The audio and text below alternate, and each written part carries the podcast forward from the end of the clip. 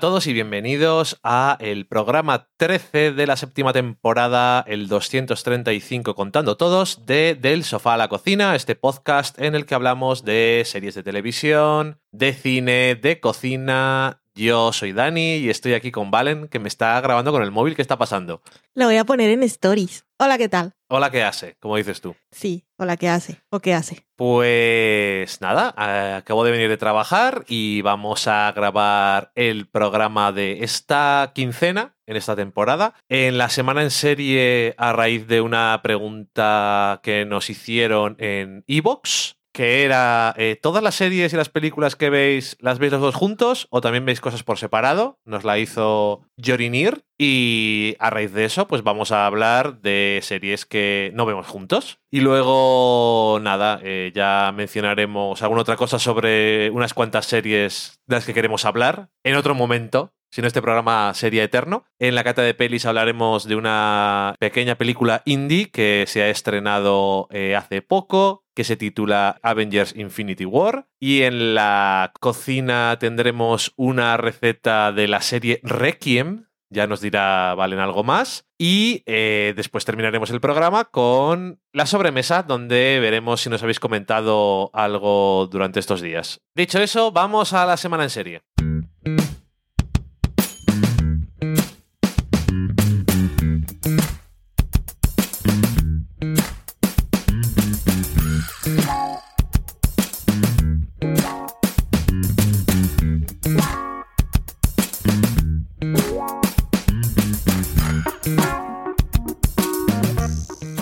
Y como adelantábamos en la semana en serie, vamos a comentar eso. Series que no vemos juntos. Eso sí, tenemos que decir que series que vemos juntos hay muchas de las que queremos hablar y eh, hablaremos de ellas cuando acaben las temporadas para poder tener una, una imagen más clara de lo que han sido esas, esas temporadas. Tenemos un montón de cosas. Acaba de volver Dear White People, que hemos visto el primer episodio. Empieza fuerte. Empieza fuerte. Hablaremos también en algún momento de Killing Eve, qué buena es. Hablaremos de The Americans, qué buena es. Hablaremos de The Handmaid's Tale, qué buena es. Hablaremos de Atlanta, qué buena es. Hablaremos de The Good Fight, qué buena es. O como pone Valen en el guion y siempre dice, hablaremos de todas estas series cuando terminen sus temporadas, o no. Spoilers, que me gustaría hablar un poquito con spoilers, ya que no hemos hablado de ellas. Y que Y últimamente Westworld. pasamos así como muy por encima de todo. Y estas son series que mola. Sí, Westworld también, supongo. A ver cómo la lían este año. Ya veremos. Yo creo que empezaron bien con el vídeo con Evan Rachel Wood cantando la de Never Gonna Give You Up. Nos van a trolear. que fue muy grande y eso ya no he hecho, me imagino, más que animar a la gente de Reddit. Centrémonos, como decíamos, vamos a hablar de algunas series que no vemos juntos. Últimamente son bastantes más porque yo trabajo fuera de casa, Valen trabaja en casa y le viene muy bien cuando termina de trabajar, se cae en el sofá Con Loki. y los sábados por la tarde se les eh, deja para ella misma para disfrutar de la vida. Y yo trabajo de lunes a sábado, mañana y tarde, y tengo, básicamente no tengo tiempo libre. No tienes nada de tiempo libre. Entonces, mi vida es un infierno, probablemente, pero eso es un tema para otro tipo de podcast. Entonces, ¿por qué no empiezas tú, Valen, que tienes alguna cosilla de más y nos puedes contar algo que has visto? Tengo muchas cosas de más. Si quieres, podemos ir haciendo una cada uno y así... Vale, pues yo veo, por ejemplo, esta me parece mal que no la veas tú, pero bueno, The Crown es una serie que es- tuviste, ¿tuviste al final la primera temporada completa o no? No, No, ni siquiera. Pues eso, esa la sigo yo que, que me gusta mucho y la quería mencionar. Otra, voy a decir otra porque yo tengo más. Otra serie que sigo yo es Good Behavior Que la veo en Hulu y estoy esperando a que me pongan la segunda temporada, que ya sé que se emitió hace un montón de tiempo, pero en Hulu es tan cómoda de ver. Así que esperaré que la pongan ahí. ¿Cómo no iba a ver Good Behavior? Soy fan de Lady Mary y Juan Diego Boto fue un super crash en mi, mis años de universidad. Así que todo bien. La Ahora- banda sonora es espectacular, Ujú. te pone a tope y soy muy fan de Good Behavior. Guay. Ahora que decías lo de eh, Lady Mary, me he acordado de que también ha empezado y también estamos viendo, y también está muy bien, Legion, que también tiene a alguien de Autonavi. Es que se me olvida que Stevens, ¿cómo se llama? David. Bueno, no tengo ni idea. Ah, no, David es el personaje, ¿no? bueno, en fin, el actor es que es impresionante el cambio. Sí, y también otro año que está siendo muy guay. Legion es una locura. Apparently on Legion fue lo mejor que he visto en mi vida como previously. Sí. Qué bromaca. Eh, Además, eso viene, eso vino en un episodio después de que el de la semana anterior pusieran los títulos de crédito al final del, o sea, la cabecera al final del episodio, porque ya The Good Wife lo hacía a veces, The Good Fight lo hace. Rain creo que me lo hizo una vez también, eso de poner los títulos de crédito cuando llevan 10, 15 minutos, que se te ha olvidado, no se te ha olvidado qué serie es, pero bueno. Es lo que y, decimos. Y Legion la puso, puso la cabecera al final, como unos campeones, están, están muy locos. Hacen un poco lo que quieren. Totalmente, es una locura de serie. Y en este caso, ya que está Noah Hall y en, en FX y, y tal, y con un tema que yo creo que es fácil darse a la creatividad visual y un poco de montaje y cómo contar la historia, la verdad es que mola mucho. Mm. Últimamente, pues mira, tengo una- alguna cosilla por ahí en Netflix, por ejemplo. He visto, creo que seis episodios de Agretsuko, ¿Qué es eso? que es Ah, la un- mapachita. Sí, un anime muy peculiar que es, como dices tú, la mapachita. es, eh, es una serie de, anime que es una comedia y que tiene como una estética un poco Hello Kitty. Pero, tiene boca. Hello Kitty no tenía boca. Ya, bueno, pero bueno, eh, quiero decir, ese ti- estilo un poco, o como se dice, como se dice en japonés, el estilo de, de dibujo, que es kawaii. Ah, lo, lo cookie. Sí, Mm. es kawaii mono y hacer que todo tenga ahí sus ojitos y su boca sonriente y eso. Y bueno, esto es eh, la protagonista, que es Retsuko, que es una mapachita, que trabaja en una oficina eh, en el departamento de contabilidad y se siente muy estresada con este trabajo. Su jefe es literalmente un cerdo y además viene muy bien la metáfora muy sutil. Y su secreto para poder continuar estando cuerda es que por las noches después de trabajar se va a un karaoke a cantar death metal, que es una cosa que no le pega absolutamente nada y tiene como mucha gracia. Sí. Y luego que es gracioso porque en las series, en algunas series de estas de Netflix que están haciendo en Japón, son todas muy interesantes como hablan de la cultura y de la sociedad japonesa. Porque vimos, yo qué sé, la del samurái eh, cocinero eh, o la del bar que estaba abierto todos los días. Siempre hago como hablar un poco de cómo es Japón Sí. que de alguna forma es. Así también nos contamos cómo somos, pero también hacen un poco de crítica a algunas cosas. Y en este caso, pues bueno, son episodios de un cuarto de hora que se pasan súper rápido y es muy divertido porque nada le sale bien a la pobre. Qué y frustración. Es muy, es muy graciosa. Muy bien. Yo veo también, aunque tú a veces te apuntas a Riverdale. Hombre, el episodio musical tenía que verle. Tenías que verlo. Estuvo, tu- tuvo un par de, puntos. La música no era lo suyo, especialmente. To- todas, todas ellas, sobre todo, cantaban igual. Pero sí, soy muy fan de Riverdale, que es que es, es loquísima. Es que hay que ser fan, es súper over the top, pero aparte la estética está muy currada, tiene, tiene mucha personalidad la serie. Así que eso se lo reconozco. Siempre tiene unos toques de luz totalmente antinaturales, pero que van muy bien allí, aparte de cosas de ambientación y esos toques de los 50 y las ropas con las que van a clase o las ropas. Todo es un poco antinatural. Sí. Ya partiendo del diálogo y todo. Sí, y las tramas también, que es un desfase total con los asesinatos y las madres locas y las monjas, en fin, maravilloso. Muy, muy fan de Betty desde el primer episodio, pero es que va a más totalmente, que se muera Archie ya, lo odio. es súper pesado y súper cansino, no aporta nada.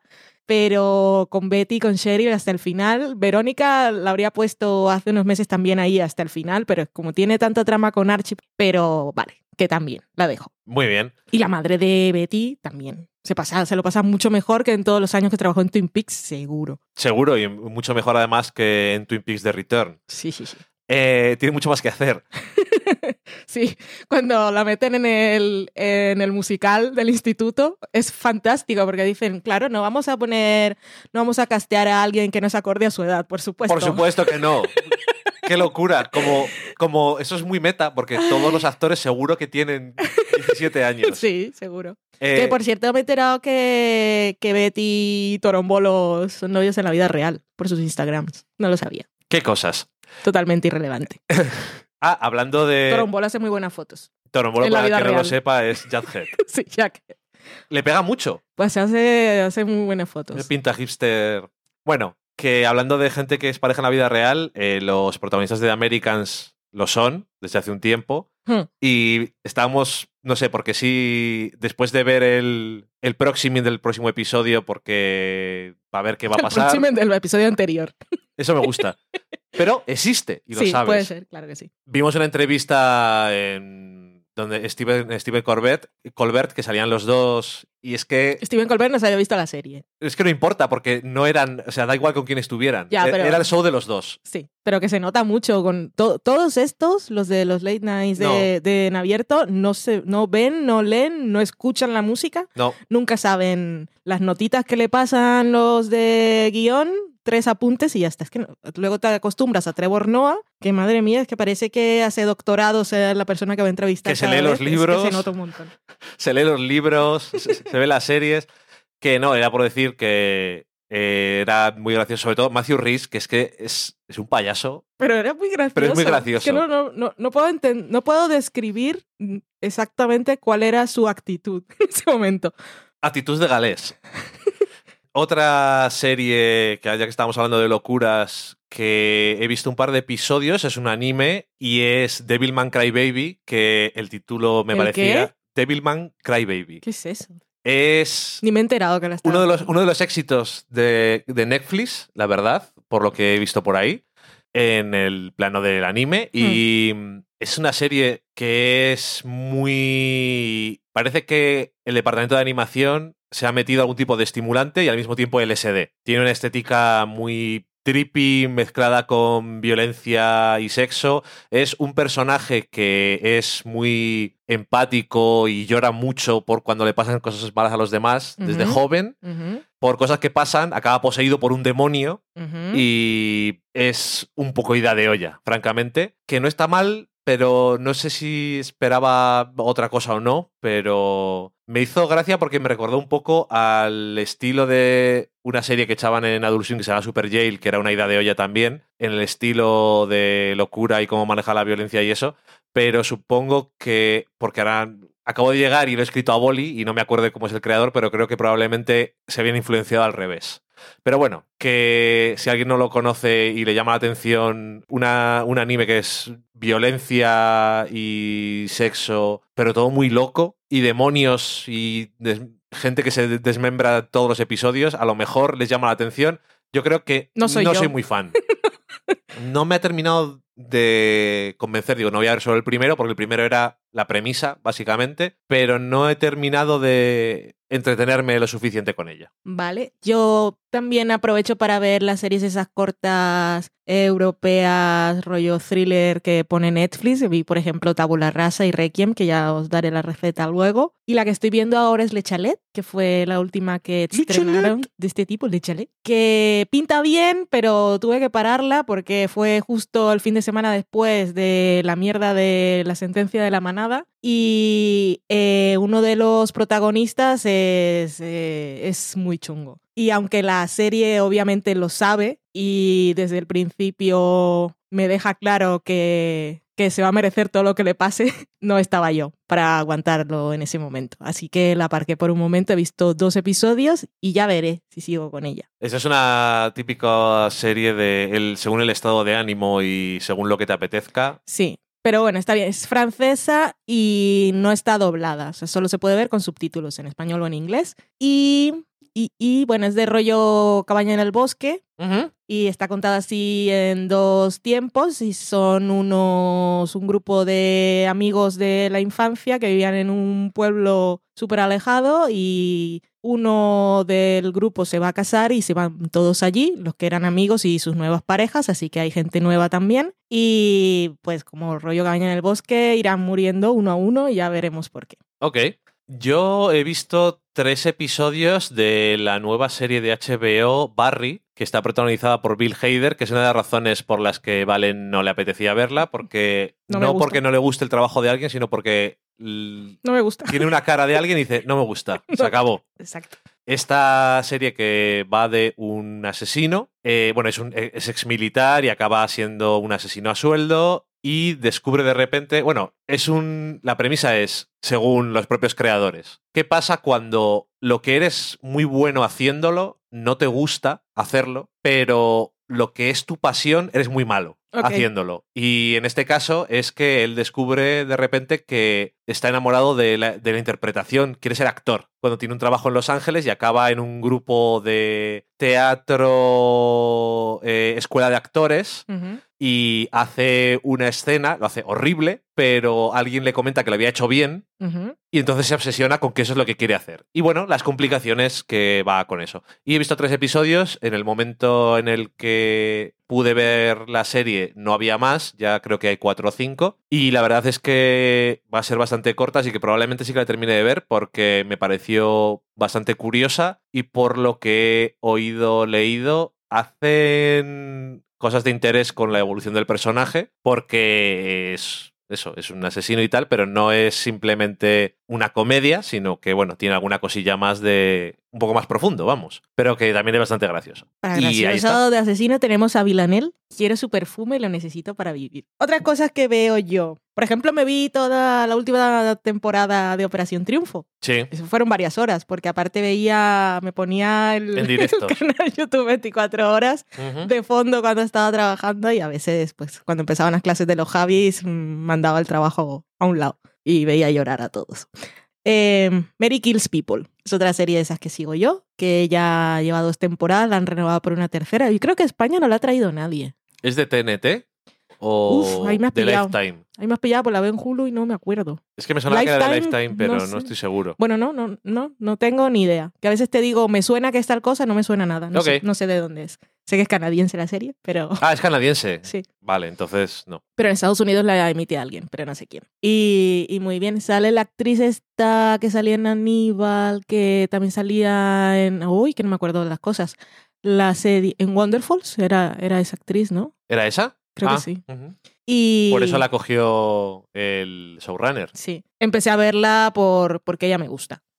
Y, y muy bien. Mary Kills People, tal como dice su título, es lo que hace, pero lo que se dedica es a hacer eutanasia, que es ilegal, y e- ella trabaja como es doctora en un hospital y a partir de ahí tiene una enfermera que le avisa cuando hay gente que le dice, por favor, ayúdenme. Entonces contacta con ella y, y pasan cosas y un policía que quiere atraparla porque la está siguiendo, pero se enamoran un poco. Madre mía. Pero, pero está muy bien. La segunda temporada, muchísimo mejor que la primera. Así que esa me gusta. Pues guay. Eh, luego, alguna cosa que tampoco es de mucha actualidad, pero bueno, eh, yo también veo, aunque alguna vez te pongo alguno, pero normalmente lo veo yo, que es South Park. Esta última temporada tuvo algún momento, pero creo que fue inferior al anterior. Pero bueno, que siempre es muy curioso ver South Park porque no es una serie que, como por ejemplo The Good Fight o una de animación como Los Simpson o tal, que pueden comentar sobre cosas que han pasado, sino que comentan sobre cosas que han pasado, aunque los últimos años van, intentan hacer una estructura de temporada, hacen los episodios semana a semana. Literalmente se emite el miércoles, me parece, y el lunes llevan el VHS, eh, entre comillas,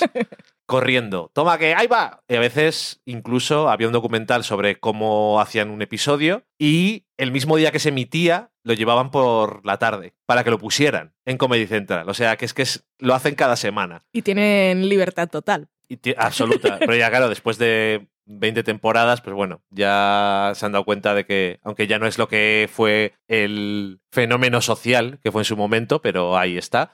Y es una serie que de vez en cuando suele tener siempre algún comentario relevante sobre cosas de la sociedad y nunca es muy obvio, lo cual siempre es curioso. Y además, bueno, pues también tiene muchas cosas absurdas que también está bien. Ujú.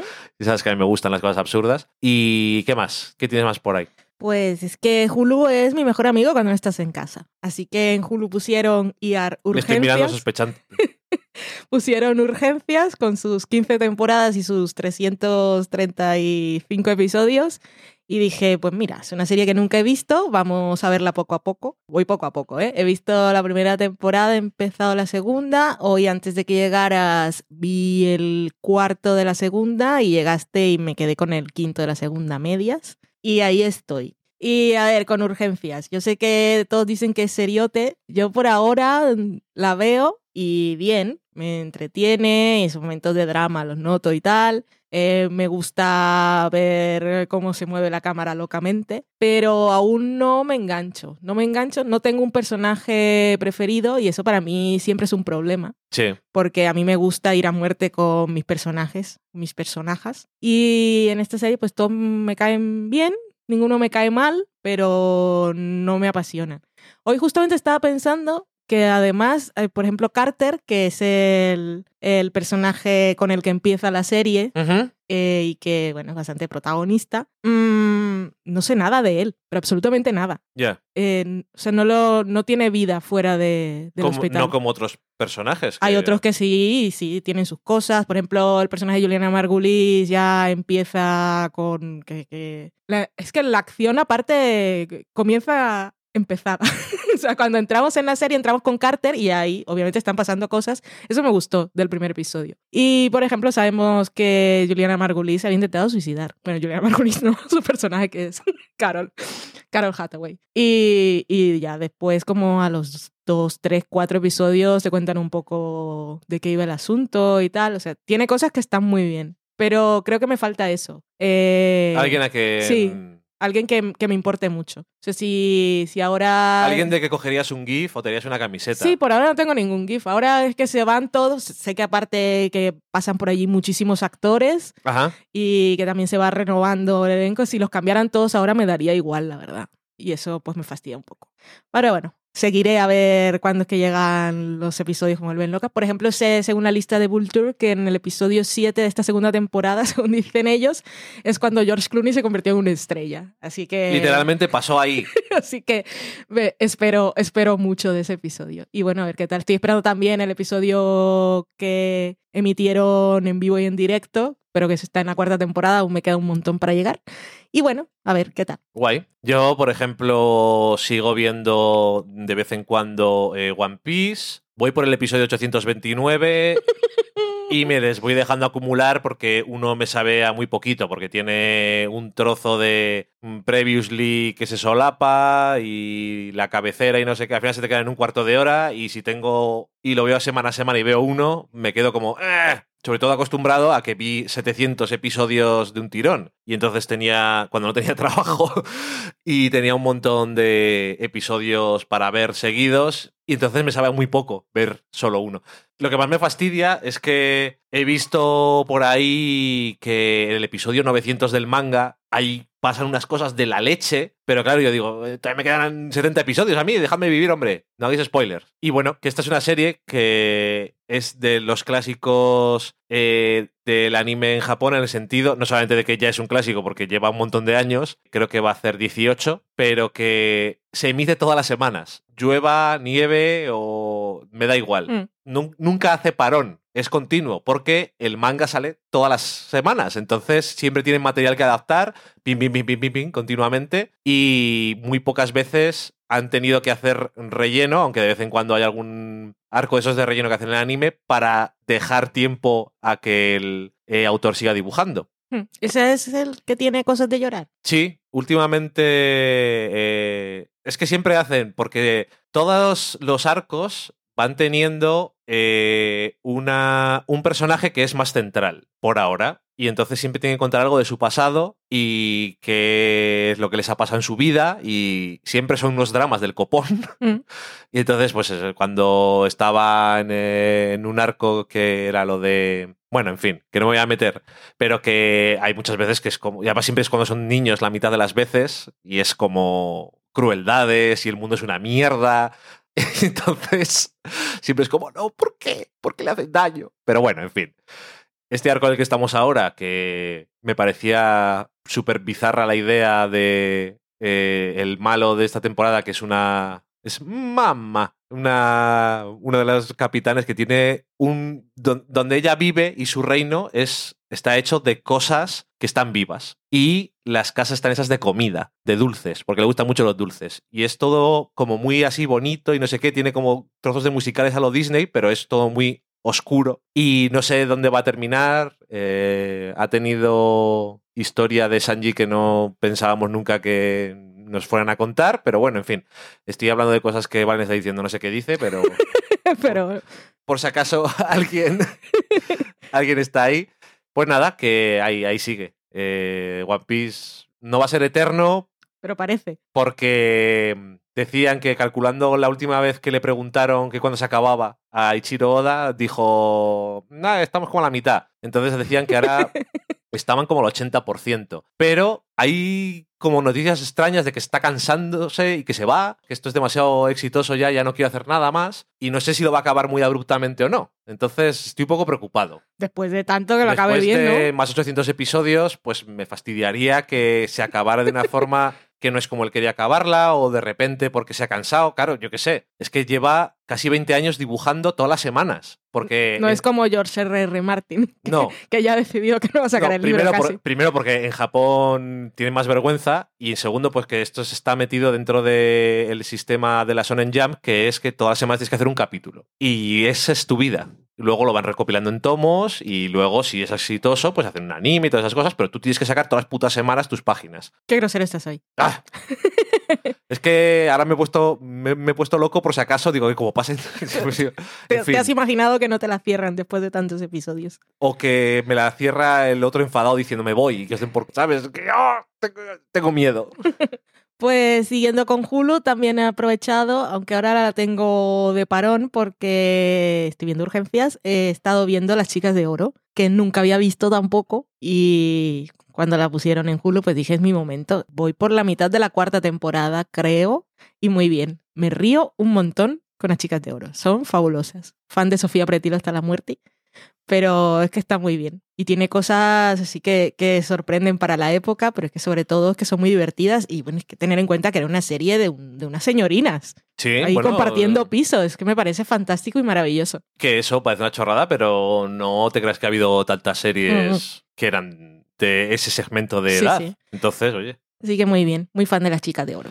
Eh, luego, otra que no es de actualidad, no sé cuándo va a volver, es eh, Attack on Titan, Ataque a los Titanes, que la gente que la ve pues ya dice, pues me voy a leer el manga que va mucho más adelantado y veo cómo sigue la historia, que al final es un, es un anime eh, que yo francamente no leo el manga porque el manga me parece que está súper mal dibujado y entonces el anime mejora mucho estéticamente, pero tengo que reconocer que es una historia que si no fuera por los misterios y por algunos giros que tiene, que son por eso y por su mitología, que es muy llamativo, a veces tiene trozos que son súper melodramáticos y dices, bueno, no es uno de estos animes que son tantos episodios, sino que hacen temporadillas de 12, 13 episodios, ya no me acuerdo, y entonces te quedas muy, muy a medias a veces, pero bueno, oye, ahí está. La, a partir de un episodio de la primera temporada, la serie me pareció que había perdido un poco, pero luego parece que han remontado con algunas revelaciones nuevas y ha, picado mi interés. Así que estoy esperando la tercera temporada con ganas. Me gustaría que al contrario de One Piece el manga se acabara y dijeran ya tenemos un fin, pero bueno, esas cosas que no, mientras tengan éxito y los autores no estaban en plan de, no, ya que yo ya he acabado, pues bueno, durará. Otra que he seguido yo, que este es de estreno de esta temporada, que tú no viste y que me lo pasé pipa con ella, fue 911, Watching Ajá. Emergency. Qué bien me lo pasé con esa serie. Qué locura, de verdad. Es impresionante. Pero bueno, es que se basa en sus tres actores protagonistas, que también me hace mucha gracia que estén ahí. Tenemos a nuestra Connie Britton y a Angela Bassett, diosa, diva, maravilla de la vida. Y es genial. El personaje de Connie Britton, aparte, es que me hace mucha gracia porque ella es la que atiende las llamadas ahí en el 911, pero es que aparte te resuelve la vida y Los Ángeles no podría sobrevivir sin ella. Es que resuelve todos los casos. Hay uno en el que hay un asesinato eh, que ocurre cuando ella ha atendido la llamada, así que va del detective para escucharla otra vez y entonces dicen, "Ah, sí, sí, ya tenemos el sospechoso y entonces ella se queda así como, "Mm, esto no, no sé. Y entonces se pone ahí otras llamadas y pone a escuchar llamadas de antes y tal y a comparar y se busca uno de sonido para que le mueva ahí las ondas del audio y pueda escuchar los sonidos de fondo, tal que resuelve el caso y donde el detective y le dice "Mm, que yo creo, yo creo que te equivocas. No es este, sino el otro. Aparte, con ese caso nos salva, salva dos vidas más Y es impresionante. A mí me hizo gracia porque esto es una serie que Valen siempre decía que se divertía mucho y las dos o tres veces que la, la había visto viéndola y me quedaba ahí mirando un poco, eran cosas súper dramáticas. Es y que digo, ¿por también qué, tiene por su qué se drama. ríe? Por supuesto que tiene sus dramas, porque ¿cómo se llama el de A dos metros bajo tierra? No me acuerdo cómo se llama el actor. No, yo tampoco. Bueno, pues vale, ya sabéis quién es. El que sale a dos metros bajo tierra y el que sale en 911. Es que tiene, tiene sus dramas, que los descubrimos por ahí como en el cuarto episodio, que es cuando nos empieza a contar su vida. Y se quiere suicidar. Ese, esa parte también tiene una trama. Al fin, es que, bueno, son spoilers, pero al No final lo digas. hay un momento en que se descubre que su sangre es mágica. O sea, es que, bueno, mágica. No, pero casi. no sé, es impresionante, es impresionante. Y los episodios temáticos, el de San Valentín, el de la luna llena. Ay, no, muy, muy, muy fan. El del Karma Savage. Muy Te refieres al protagonista de La habitación perdida. La habitación, per- Es yo- que era era por decir una cosa menos famosa. O Dirty Sexy Money. la habitación perdida. ¿Cómo se llamaba? La, ah, ese, es el, sí, es de Paren. La habitación perdida. ¿No era esa que eran seis episodios y te dejaban con un cliffhanger? No, es que yo la vi, pero que. ¿Cómo se llamaba? ¿The Lost Room? ¿No se llamaba, ah, vale. Sí, sí, yo esa ¿no la se vi. llamaba así? Es que yo me acuerdo que se llamaba La habitación perdida. Bueno, sí. Pero no, no Sí, recuerdo. el mismo actor, el mismo actor. ese. Bueno, en fin. Iba a decir, es que, ¿sabes que a veces cuando no me acuerdo de algo me acuerdo de una letra? Pero Sí. en esto no me acuerdo de nada. Ya, no, no caigo. Bueno, eso hace mucho tiempo. Mm. Y yo tengo una cosa más para terminar, que es un documental, pero bueno, lo pusieron en un canal así en, en televisión en Estados Unidos que se llamaba eh, The Problem with Apu, que es el problema con Apu, que es del personaje de Los Simpson y es, es eh, un, un eh, actor de comedia y de stand-up que es indio o de origen indio y que habla de cuál era el problema con Apu, que es un estereotipo indio en Los Simpson durante Sí. 30 años y la voz se la pone un señor blanco y hace la voz estereotípica y la voz que cuando llaman a- llamaban a un indio para hacer un casting dice, pero pon la voz. Como la voz que pone que Lucy decías. Liu en Urgencias. Sí, o como lo que... no de India, sino lo que de pasaba China. en el episodio de Master of None, cuando iba a un casting y decía, pero pon la voz. Ujú. Y tenía que hacer ti, ti, ti, que dicen Sí. lo que más gra- gracia les hace. Y es un poco, pues eso, examinando cosas sobre los estereotipos, sobre los problemas de representación y que cuál era el problema, si total no pasa nada, pero es que, como decía él, era la única representación de alguien de Asia, del sudeste asiático, que había en la televisión americana durante años. Vale. Dice, ahora puedo decirte no sé quién, no sé cuál. Dice, aún así puedo decirte 10 actores, pero no había más que esa representación. Entonces dicen, ¿qué más da? No importa tanto. Claro, a ti no te importa. Mm. Pero yo era lo único que veía. Y entonces, bueno, explora eso porque es, además es que es muy fan de los Simpson y entonces es la cosa que le, que le duele de hablar de todo esto. Y también quería mencionar que a raíz de este documental pasaron un par de meses a lo mejor y en Los Simpson pusieron un episodio, es el episodio 15 de la temporada 29, que era un poco respuesta a este documental. Y hicieron varios artículos de cómo Los Simpson demostraban que no tenían ya ni puta idea de dónde vivían y que no tenían ni tacto ni inteligencia. Y es un episodio sobre que, bueno, hay, como siempre hay varias tramas, y una de ellas es que eh, Marge dice que le va a leer uno de sus clásicos preferidos de cuando era niña, a Lisa, Y entonces se da cuenta leyéndolo de que es racista, de que tiene problemas de género, y entonces decide hacer Vale, una versión renovada y es como, bueno, eh, al final el mensaje es, bueno, todas las cosas que te gustan al final, si va lo suficiente atrás, es que son problemáticas, porque era un mundo distinto, ¿qué le vamos a hacer? Y además hacen guiño a la pantalla prácticamente diciendo, ¿qué le vamos a hacer? Y una foto de Apu, ¿sabes? O sea, Hmm. es como, ¿qué le vamos a hacer? Éramos racistas antes y ahora seguimos haciendo también. ¡Ay, qué divertido! Y bueno, en fin, yo ya no veo Los Simpson, pero dije voy a verle para ver de qué están hablando. Y la verdad es que era bastante lamentable. Pero bueno, en fin, ahí queda el tema. Y con eso ya he terminado con mis series. ¿Has terminado con las tuyas? Sí, más o menos. Ok, pues entonces, para que no se nos haga más largo, vamos a ir a la cata de pelis.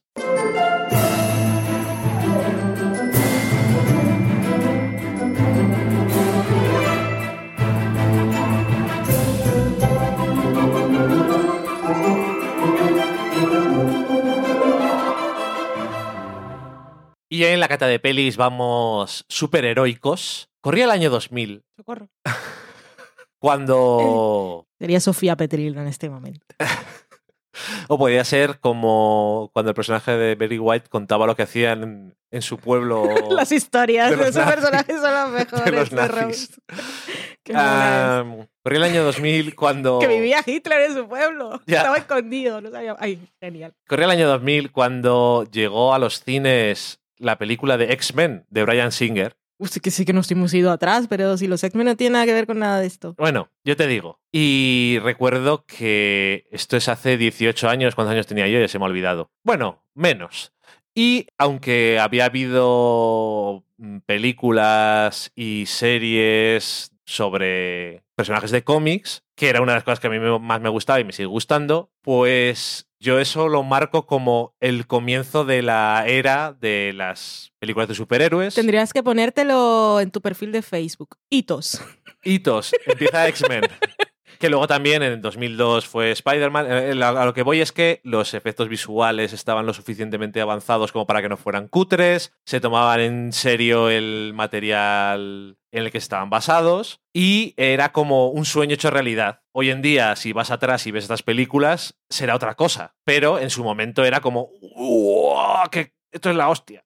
Y año 2008, ¿qué ocurrió? Pues que empieza la era moderna de, los, las películas de superhéroes cuando eh, un tal Kevin Feige, que está ahí trabajando eh, Marvel, dice, y yo creo que esto lo podemos liar. No tenemos la mitad de los personajes que son de Marvel en propiedad para hacer películas, pero nos quedan algunos personajes que aunque no les conoce mucho la gente, yo creo que podemos sacar algo. ¿Qué os parecen los Vengadores? Yo creo que podemos sacar algo de aquí. En 2008 fue cuando estrenaron Iron Man. Y eso fue el comienzo de toda esta ristra de películas. 18 películas, con esa 19 en Am- 18 años. A mí me gustó Iron Man porque su padre era Roger Sterling. Cierto y verdad. Ese fue mi punto de enganche con los Vengadores.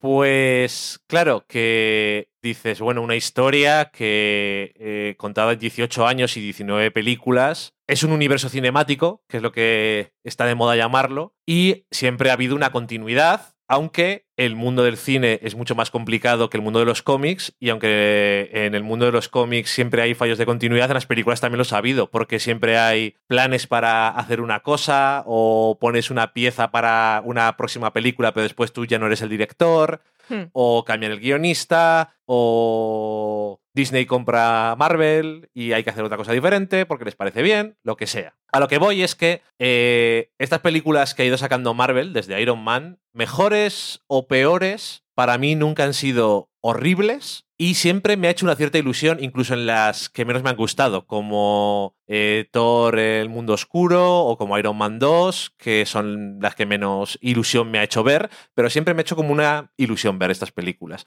Y claro, por ejemplo, cuando en 2012 pusieron Vengadores, era como, "Oh, todas las películas ahí van juntos los personajes. Mm, ¿Conseguirán darle suficiente tiempo a los personajes dentro de la película para que todos tengan su equilibrio? Sí. La respuesta fue sí.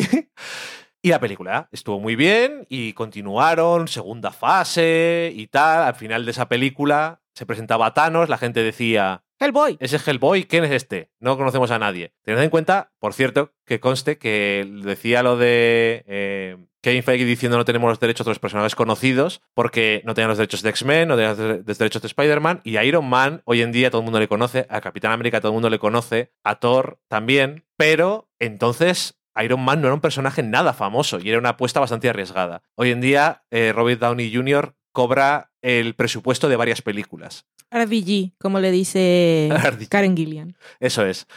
¿Y qué ocurre? Que a lo que voy con todo esto es que eh, Infinity War es la primera parte del culmen de todos estos 10 años de películas. Digo la primera parte porque el año que viene, aunque no está titulada aún, no sé si irán por la parte no original y dirán Infinity War 2 y se acabó, pero... Entonces aquí será Vengadores Infinity War 2, porque seguimos aquí que nos gustaba mezclar las cosas. Eso es. Como nos gusta, eso es. Em, y es un poco como la primera parte de una season finale, Ajá. Infinity War. Es un episodio doble. Es un episodio doble, lo que pasa es que está separado durante eh, un año en medio y eso es un poco doloroso. Pero eh, Infinity War sigue siendo eso, la culminación de esos 10 años de películas y 10 años de películas, 18 películas y a lo que voy con eso es, ¿va a haber hueco para todos los personajes que se desarrollen bien? No. Aquí es más complicado. ¿Era necesario? Tampoco. ¿Por qué? Porque ha habido 18 películas antes. Y yo aquí sí creo firmemente que vale, no hace falta ver las 18 películas de antes, sobre todo algunas de ellas que son bastante poco importantes, porque los personajes a veces ni salen, como Ant-Man. Ay, hablando de Ant-Man, ¿viste el... iba a decir que era un meme, pero no, e-, era un, un vídeo que había hecho alguien en Twitter. ¿No viste ningún vídeo de Ant-Man y, y la película? No.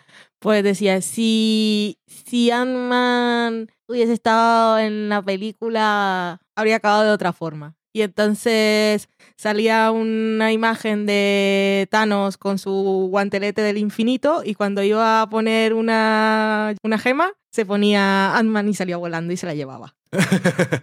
Qué guay. En fin, que eso, no hay tiempo ni para desarrollar ni para presentar a personajes prácticamente. Bueno, y no, lo que no lo hay. ¡No sale Valkyria! Y cuenta eso que hablaba contigo esta mañana, no sé cuándo escribieron esta película o cuándo la estructuraron. Eso yo creo que antes de Thor Ragnarok y antes de Black Panther, porque son las dos películas que parece que ha ignorado un poco más. Pero bueno, yo esto lo veo como un culmen realmente de las 18 películas y para la gente que no estuviera a tope habiendo invertido todo su tiempo y su energía en estas películas y en disfrutarlas y en que te caigan bien los personajes y los actores y demás, yo creo que esta película va a ser un poco más decepcionante, porque verla así en, un vacío no tiene mucho sentido. Aquí es que empezamos directamente con la acción, ya cuenta con que primero has visto terminar Ragnarok, Thor Ragnarok. Mm. Y sabes quién es Thanos, sabes qué es lo que va a hacer. ¿Te acuerdas quién es Thanos? Has visto,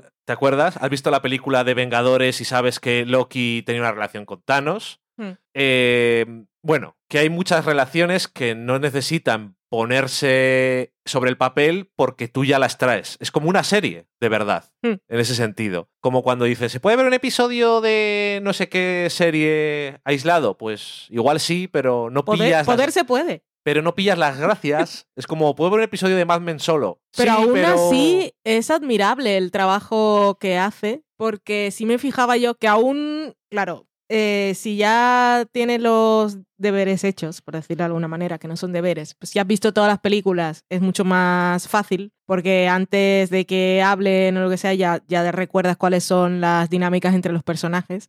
La, el, el guion es bastante, es bastante recursivo para dejarte claro con una línea de diálogo, vale, estos no se hablaban, o este estaba perdido, o... Sí, desde luego. Y eh, también me pareció que era una buena idea el mecanismo que usan para estructurar un poco la película y es dividir a los personajes en grupos. Esto hace que haya algunos de los grupos que te puedan gustar más o menos sus historias, porque casi a veces parecen películas distintas. Está por un lado eh, Thor y los Guardianes de la Galaxia, que lo veis en el tráiler y no es ningún spoiler, que habrá gente que diga, yo no sé qué hacía Thor yendo a no sé qué sitio. A mí esa parte me pareció súper Thor, súper mitológico y todo eso. A mí me encanta eso. Mm. Me pareció genial y además me gusta cuáles eran sus compañeros de viaje. Eh, tengo que decir que nosotros fuimos al cine a ver la película y la parte de, de humor, cada chiste que había, la gente se descojonaba. O sea, estaban a tope con... Eso lo recuerdo mucho de cuando vimos también la primera de Los Vengadores, que verla en el cine molaba porque te sentías en comunidad.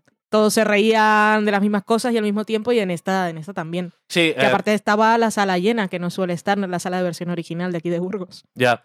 Eh, por ejemplo, la película de Vengadores de, eh, de Ultron era un poco menos cómica, Mm. pero esta película, a pesar de que tiene muchas cosas muy serias, pues tenía muchas cosas de humor. Y especialmente en esa trama que es la primera que he mencionado. Porque es que es- estaba, eh, eso que dicen, eh, era una, una unión hecha en el cielo. O sea, cuando llega Thor, aunque está inconsciente, ya, está, ya, ya hay humor. Es que es buenísimo. En fin, no voy a decir nada más.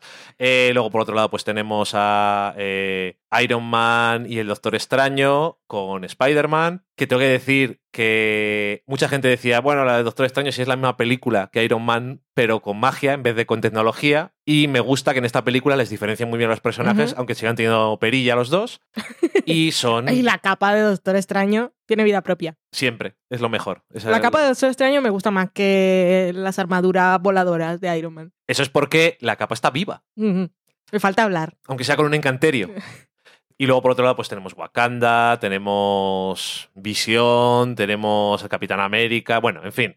Hay muchas cosas. Pero otra cosa que creo que han hecho inteligentemente, aunque a pesar de que la película es larga, eh, según los estándares de hoy en día, a mí personalmente podría haber visto, si hubiera hecho, la, la segunda película está rodada. Si hubieran puesto las dos, la había visto. ¿No lo están rodando? ¿Está No, ya está rodada. Estuvieron durante un año entero rodando las dos películas, que es que eso es la, la leche. Em, se eh, la idea que tienen es que hacer que el personaje que tiene un arco y una... O sea, el viaje del héroe de tengo una misión, los impedimentos, es el villano Ujú. es Thanos, que es un personaje que no hemos conocido en absoluto. Y sí me hubiera gustado que a lo mejor la película, es que realmente no hubiera quitado nada, pero yo había visto un cuarto de hora más o media hora más para que hubiera tenido un poco más de sustancia todavía. Porque no, no lo han usado lo suficiente en las demás películas para eso, para que tengas ya algo ganado. Además, el actor Josh Brolin no era el que iba a interpretar a Thanos desde el principio. Así que creo que en Guardianes de la Galaxia, que es la primera vez que sale así como un poco más, ni siquiera es él. Hmm. Entonces, se ve muy diferente. El personaje está hecho con ordenador por completo, pero si le miras la cara, ves a Josh Brolin, sobre todo los ojitos esos que tiene.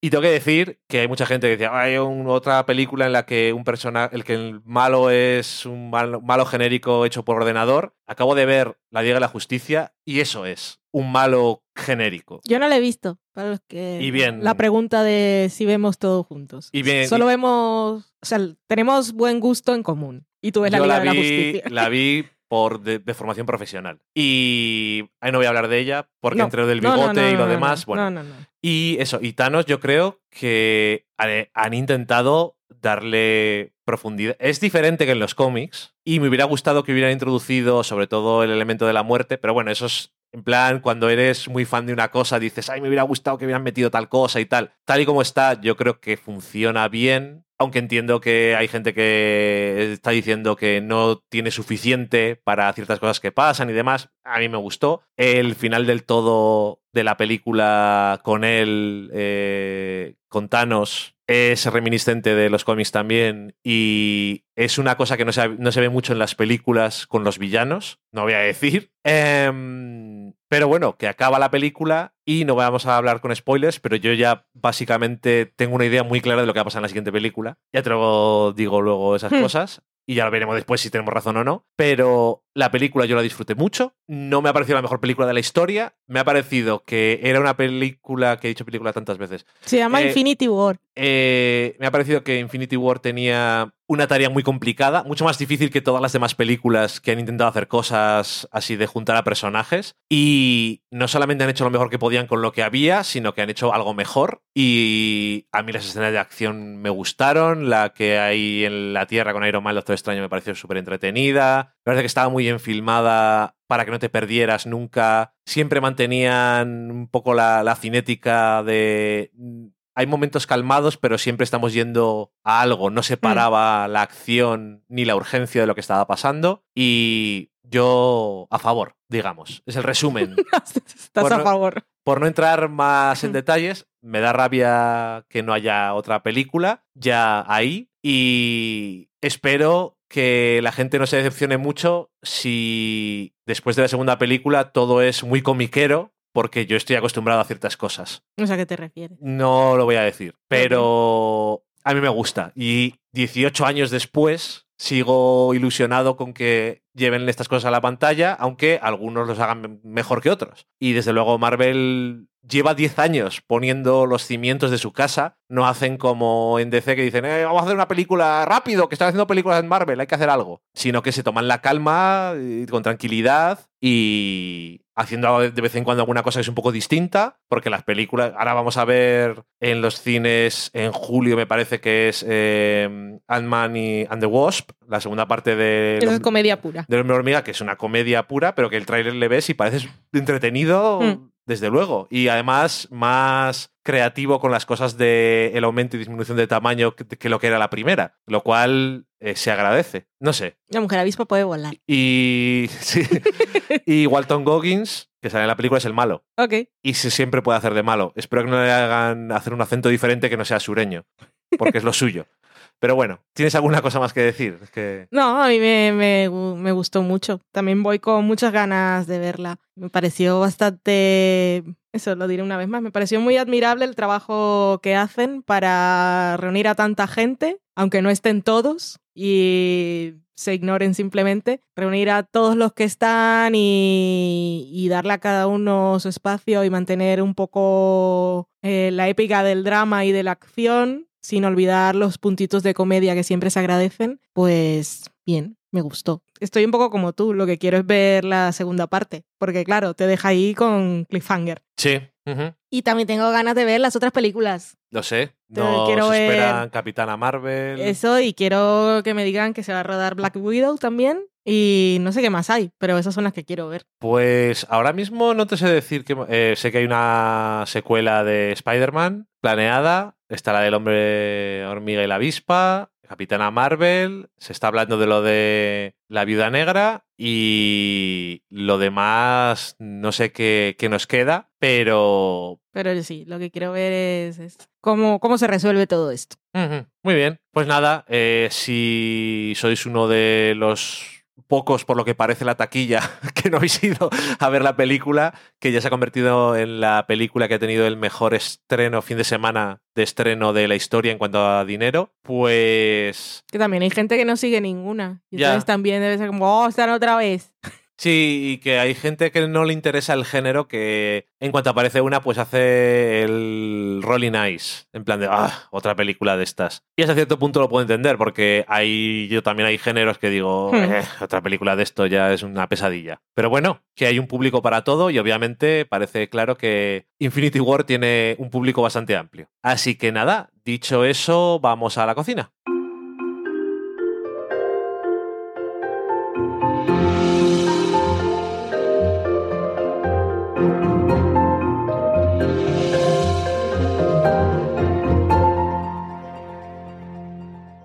Ya estamos en la cocina. Valen, pon la mesa y, cuéntanos de dónde sale esto. La receta que os traemos hoy es avocado fusilli, que es pasta con salsa de aguacate. Y la traigo del segundo episodio de Requiem. Eh, sale en una escena hacia el final del episodio, después de que dos personajes tienen un poco de pasarlo bien en la cama por la tarde, pues tienen hambre y él dice, uy, voy a hacer mi receta porque no puedes seguir viviendo si no pruebas mi avocado fusilli. Hay que tener mucho talento para machacar bien el aguacate.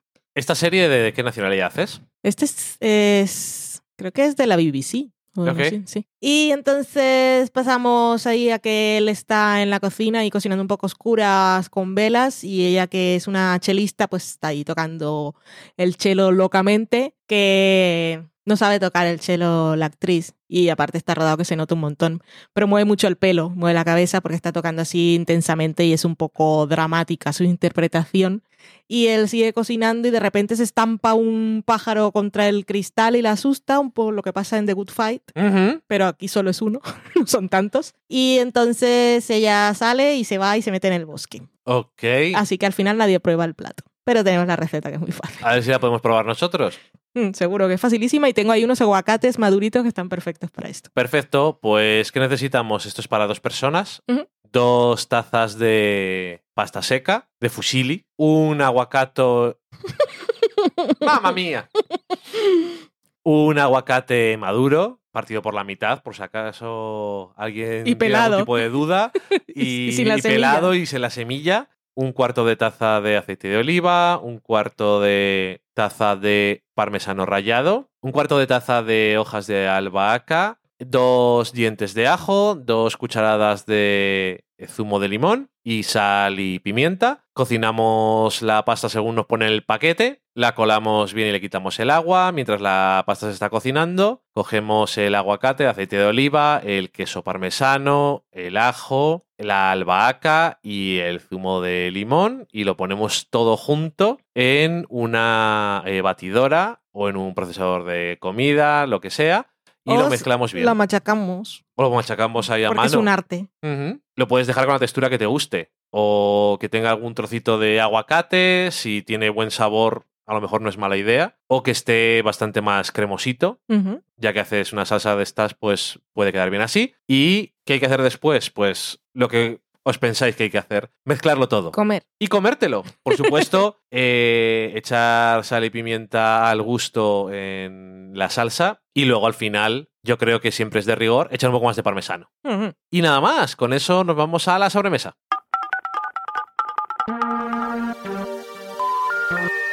We're sorry, the number you have dialed is not in service at this time.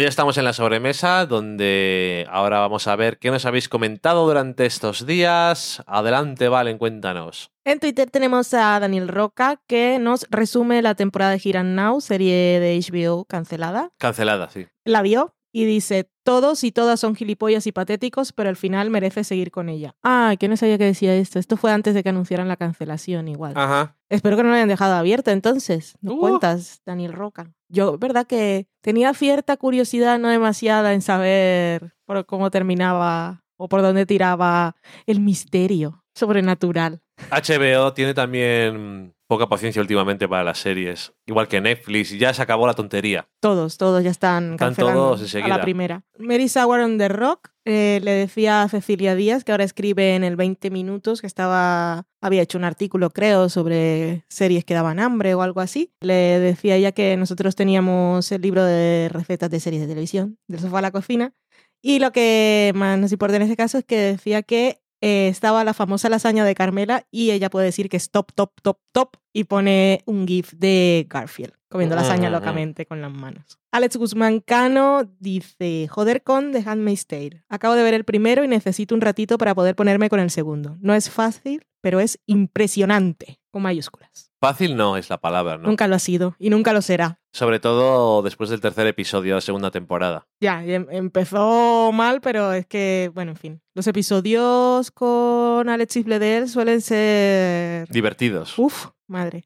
Por cierto, el segundo episodio, el que salía bastante, episodio de Emi seguro. Probablemente. Y sí. por eso digo, si tiene otro, maravilla. Es impresionante. Es que después de ver la de Rory Gilmore tan mona, es, bueno, en fin.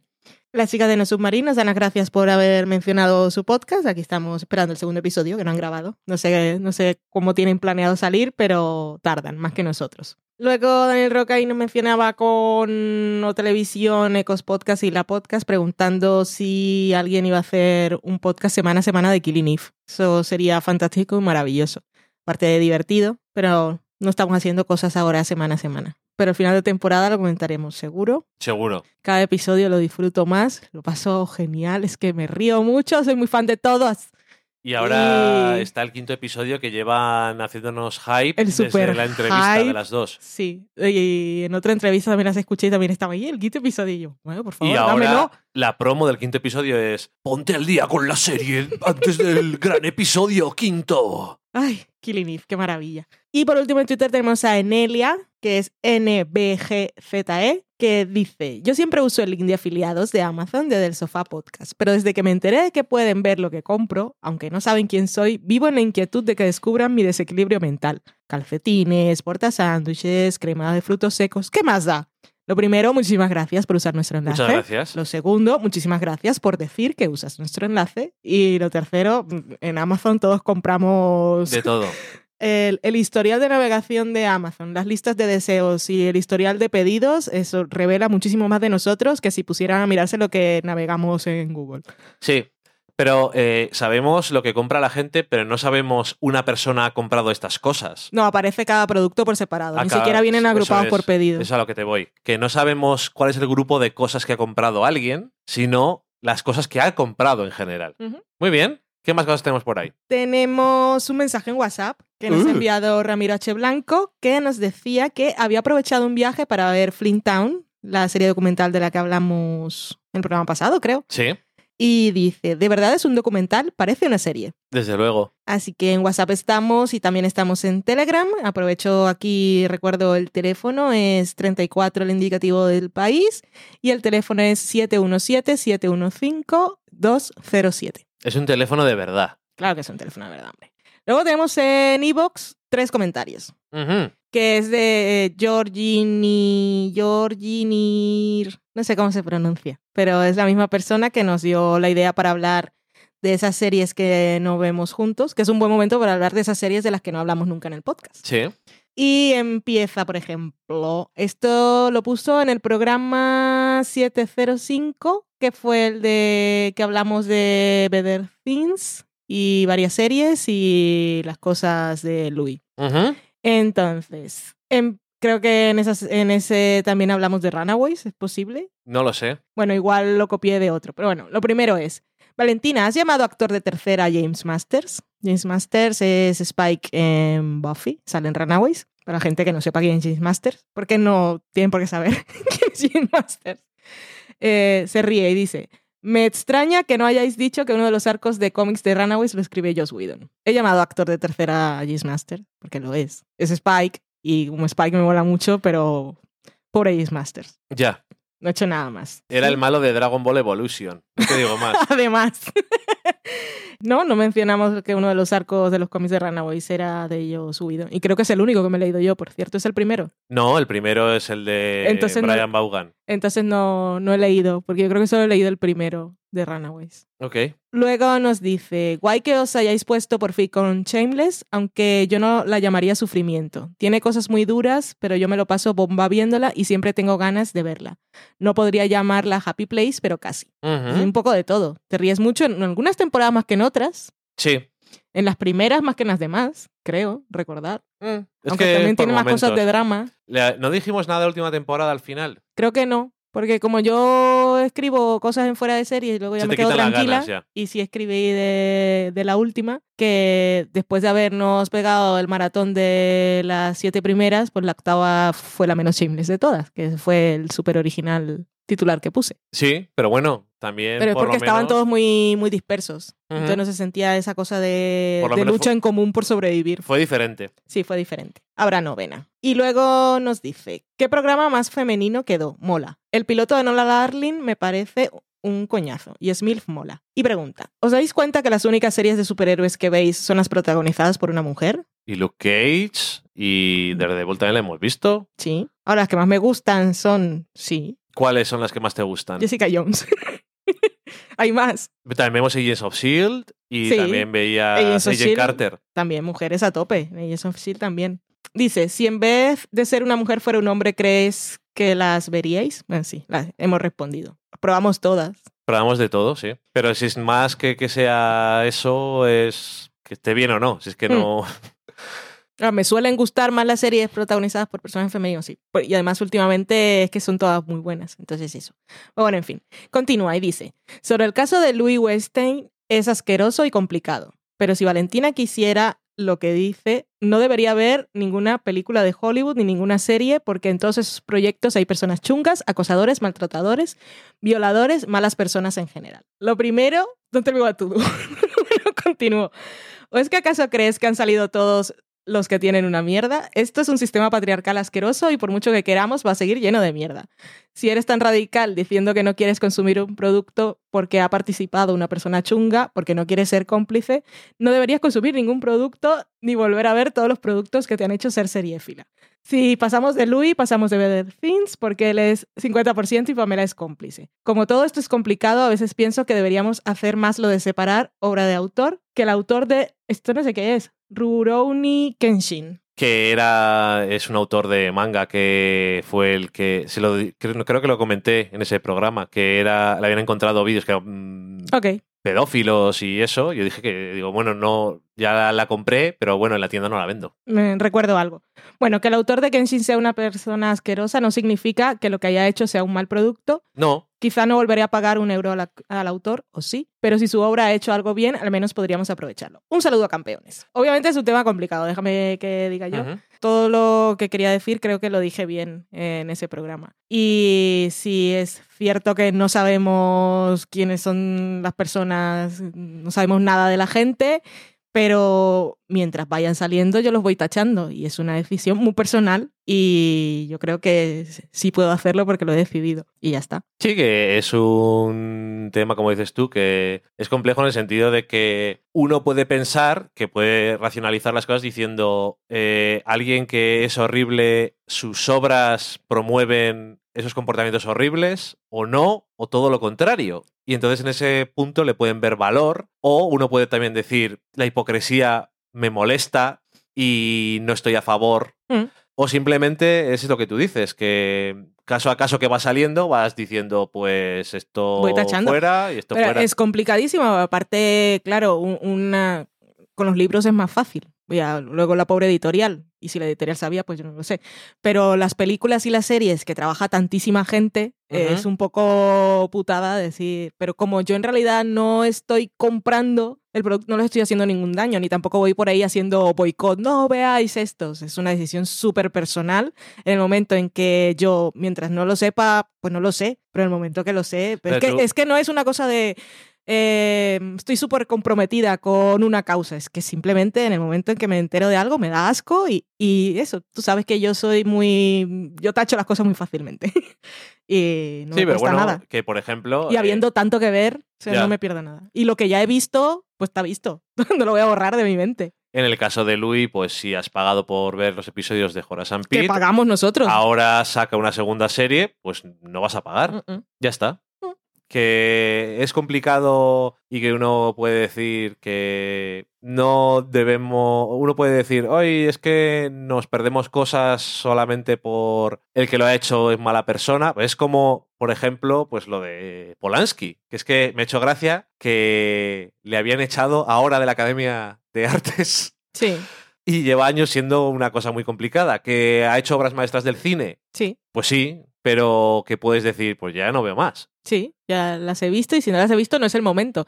Son de esas cosas. Y Se podría separar tú- la, la obra del autor. Es que es una cosa. Uy, sí, es un proceso muy Sí, racional. Podría hacerlo. A lo mejor. Pero no me apetece. Es como cuando dices, no veo Barry porque no me gusta la cara del actor. O sea, es algo. Si puedo hacer algo tan simple como eso y tan superficial, pues en este caso que me molesta más, pues mira. Bueno, eso, un tema complicado y que sobre todo yo lo que creo que deberíamos de pensar es que es una decisión personal de cada uno, al final, cómo quieres reaccionar a estas cosas y porque es tus cosas morales o tus sistemas de valores o tu forma de reaccionar a las cosas o cómo es cada uno y tu personalidad que lo que te hace decidir que quieres hacer las cosas de una forma o de otra Elegir. a lo mejor a veces dices, ¿por qué esto sí y esto no? Y dices, es que soy una persona complicada porque cada uno somos diferentes y me apetece hacerlo así. ¿Te puede alguien echar en cara que haces una cosa y otra no? Desde luego, pero... Y al final, bueno, también lo que dices tú, que hay tantas cosas que ver que por lo menos mientras vayamos teniendo cosas en las que no tenemos a alguien, sobre todo la gente que crea y que ah, produce y que hace posible, porque es cierto que una película sale Casey Affleck y no, le no la quieres ver, pero como por ejemplo a Ghost Story y ni siquiera sale prácticamente porque está, está tapado con una manta, Una con, sábana. una sábana porque se hace fantasma y ni el creador, ni la protagonista, ni los demás, ni los que ponen las luces, ni el que edita la película, ni el Hmm. sonido tienen nada que ver con él. Pero Hmm. bueno, es muy fácil decir, mm, pues no le contraten ni no trabajen con él o lo que sea, pero esto es mucho más difícil que todo Sí. eso. En fin, es un tema muy complicado, desde luego. Hmm. Pero bueno, Y bueno, de aquí pasamos a los agradecimientos. algo más fácil. Sí. Eh, eh, que gracias, ¿eh? Por, por comentarnos. Sí, sí, sí. que han sido un montón de comentarios y que, que nos ha hecho el programa, una vez más. Nos comentamos en el programa pasado que nos habíamos apuntado a eso de coffee. que Tenemos del sofá a la cocina.com barra café o coffee, bueno, que tenéis el enlace ahí si entráis en el texto o en el reproductor. Creo que en todo se pueden ver los enlaces y todas las notas menos... Bueno, en iVoox también se puede ver el texto, pero los enlaces no son clicables, porque iVoox sigue siendo basura. Pues bueno, en del sofá en la barra de la izquierda, está el cosito de invítame un café y ahí tenéis los enlaces y aquí los lo hemos dicho. Y lo que queremos hoy es agradecer a Cristina, Paco, Libertad Morán y a nuestro mecenas que prefiere mantener su anonimato, porque entre los cuatro ya llevamos 34 cafés. Ajá. Muchísimas gracias. Nosotros también hemos aprovechado y hemos apoyado a Coffee, hemos invitado a café porque mola. Y gracias a estas cuatro personas y a esos cafés que nos han dado, que no me lo he bebido yo, eh, Loki lo ha olido y tú me has visto tomarlo porque tú no tomas café, Ujú. son virtuales. Gracias a ellos hemos decidido cambiarnos de hosting Del podcast. del podcast, o sea, tenemos la web alojada en un sitio, por lo que tiene que ir más rápido, y el podcast alojado en otro sitio que es eh, Blueberry, que es súper pro y dedicado a los podcasts. Así que esperamos que ahora se descargue mucho más rápido. Y ya nos diréis si eso es verdad. También tenemos un reproductor nuevo en la web. Es que eh, eso al final. Tiene que gente- funcionar muy bien a partir de ahora. La gente que nos ha hecho donaciones a través de PayPal. Siempre que- compramos, ha- hacemos algo. o la gente que nos está dando cafés, lo usamos para algo del podcast. La última vez que nos hicieron una donación por PayPal, nos compramos los aparatos para sujetar los micrófonos, que se me ha ido ahora la pinza y no me acuerdo cómo se llaman, pero eh, que son más pro, Los no se mueven, los soportes está bien, gracias. Otra vez, pues acumulando, nos compramos la mesa de mezclas nueva. Es que eh, lo usamos todo para que el podcast cada vez sea la mejor experiencia posible para todos y no nos tenemos que gastar dinero mm, porque no tenemos mucho. Si nos sobrara el dinero, pues a lo mejor sería otra historia, pero gracias a esto pues podemos ir mejorando y hemos ido cambiando los micrófonos y todo va mejor. Sí, cuando dices, te han invitado a un café, pues mola, te ha subido de verdad. Yo Sí. me lo bebo porque a mí me gusta. Y yo decía, bien, bien, bien, bien, bien, bien, como Miguel Bosé. Y yo creo que sabes con eso Café. Yo creo que, que esa, esa es nuestra señal, nuestra señal para irnos. Muchas gracias a todos por llegar hasta el final y por apoyar al podcast y por seguir escuchándonos y comentando cosas que sabemos que nos escucha mu- mucha más gente de la que comenta cosas, pero que siempre estáis ahí escuchando y eso también eh, nos gusta y luego de vez en cuando siempre hay alguien que dice, llevo escuchando no sé cuánto tiempo, pero Mm. nunca he dicho nada. Pero como hablamos un poco de todo, pues al final pues siempre alguien dice, "En- en este caso tengo que decir algo. sí. Perdone que le diga, tengo que comentar algo sobre este asunto. Y nada más, que muchas gracias a todos. Adiós. Adiós.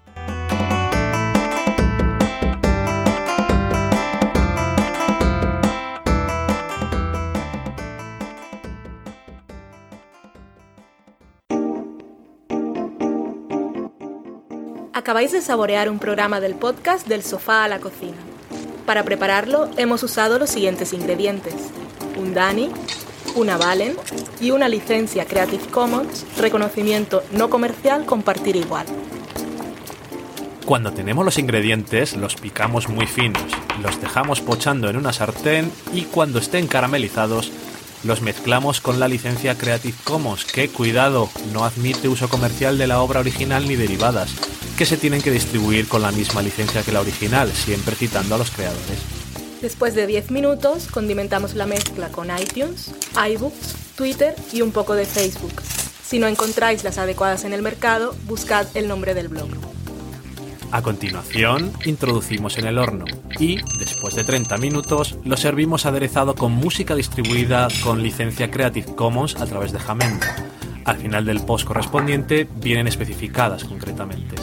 Si tenéis alguna duda con respecto a la receta o a cualquier otra cosa, podéis preguntarnos a través del correo electrónico del sofá a la cocina @gmail.com. Buen apetito.